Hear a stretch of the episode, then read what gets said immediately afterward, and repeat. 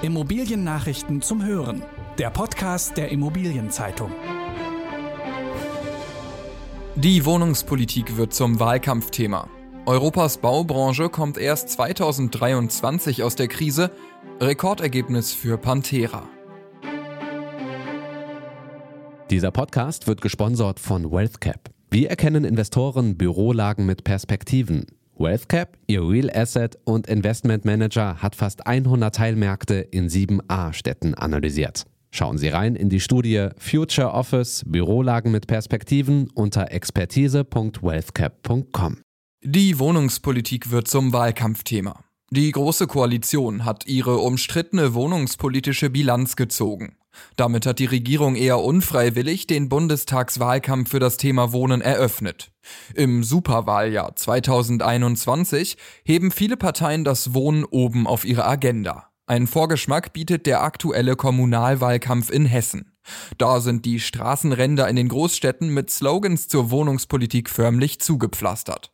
Das Hamburger Forschungsinstitut F&B erwartet, dass bundesweit der Mietendeckel zu einem Wahlkampfthema wird, unabhängig davon, wie das Bundesverfassungsgericht voraussichtlich im Frühsommer für Berlin urteilen wird. Für Unternehmen auf dem Sektor Wohnen könnten da harte Zeiten anbrechen, urteilt F&B. Viele Parteien schießen sich mit zum Teil populistischen Kampfansagen auf die Wohnungswirtschaft ein. Die Branche kritisiert Mängel bei der Mobilisierung von Bauland und fühlt sich von der Politik meist allein gelassen. Und sie hofft, dass nach dem Wahlkampfgetöse ein künftiger Bauminister mehr Harmonie in den gesellschaftlichen Streit ums Wohnen bringen wird. Mehr zu diesem Thema lesen Sie in der aktuellen Ausgabe der Immobilienzeitung mit dem Titel Der Wahlkampf zielt auf die Wohnungspolitik. Europas Baubranche kommt erst 2023 aus der Krise. Die Corona-Krise hinterlässt geringere Spuren auf dem europäischen Bausektor als noch Mitte des vergangenen Jahres erwartet. Nach Einschätzung des Forschungsnetzwerk Euroconstruct wird das Vorkrisenniveau aber erst 2023 wieder übertroffen.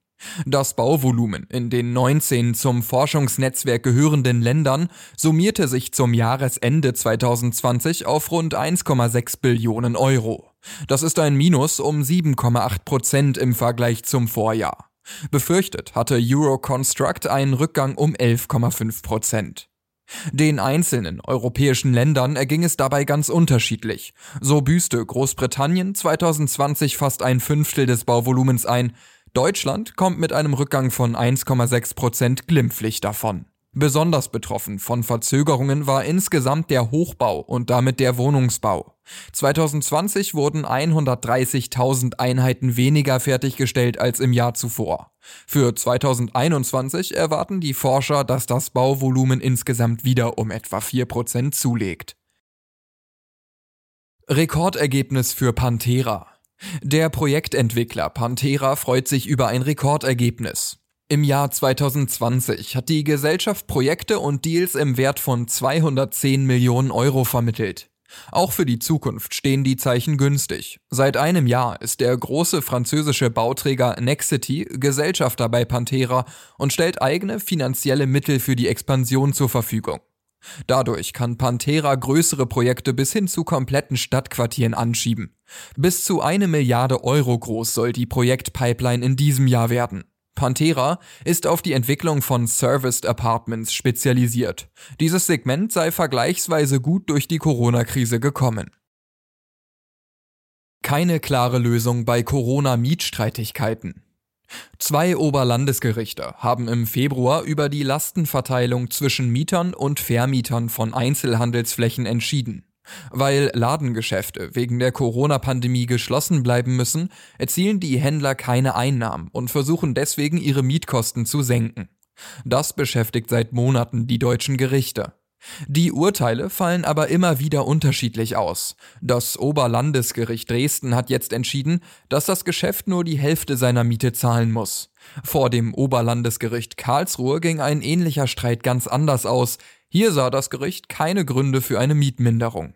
Beide Gerichte haben eine Revision vor dem Bundesgerichtshof zugelassen. Diese könnte dann Klarheit bringen. Hallmann erwirbt Mehrheit an Fachmarktzentrum. Die Hallmann Holding mit Sitz in Wien hat die Mehrheitsanteile am Neu-Ulmer Fachmarktzentrum in der Borsigstraße 15 gekauft. Das Zentrum verfügt über eine Brutto-Grundfläche von 110.000 Quadratmetern und ein Parkhaus mit rund 1500 Pkw-Stellplätzen. Das ehemalige Mutschler Center war ursprünglich in Besitz von Berlinovo. Im Jahr 2012 wurde es von Möbel Maler erworben und wiederum an Opti Wohnwelt aus dem unterfränkischen Niederlauer verkauft.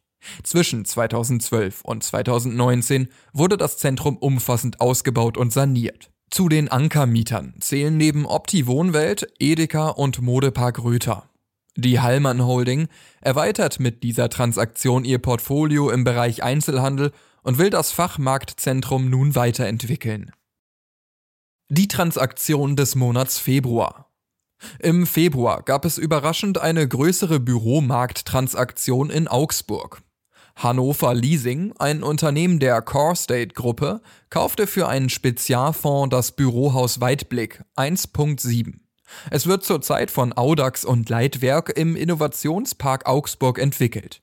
Der geschlossene Hannover Leasing Fonds, der für Sparkassen und Versicherungen aufgelegt wurde, zahlt für das Objekt 85 Millionen Euro.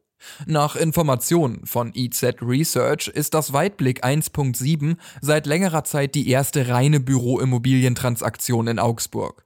Innerhalb der vergangenen zwölf Monate gab es in Augsburg, einer Stadt mit 295.000 Einwohnern und als C-Stadt klassifiziert, laut IZ Research nur acht Einzeltransaktionen von Gewerbeimmobilien. In der nächsten Folge erfahren Sie, wie sich das Investmentverhalten der Versicherungsbranche entwickelt. Das waren die wichtigsten Schlagzeilen der Woche aus der Immobilienbranche. Redaktion Jutta Ochs, Monika Leikam und Ulrich Schüppler. Alle News gibt es zum Nachlesen in der aktuellen Ausgabe der Immobilienzeitung. Jetzt 10 Euro sparen mit dem Schnupperabo. Mehr Infos unter iz.de slash Schnupperabo.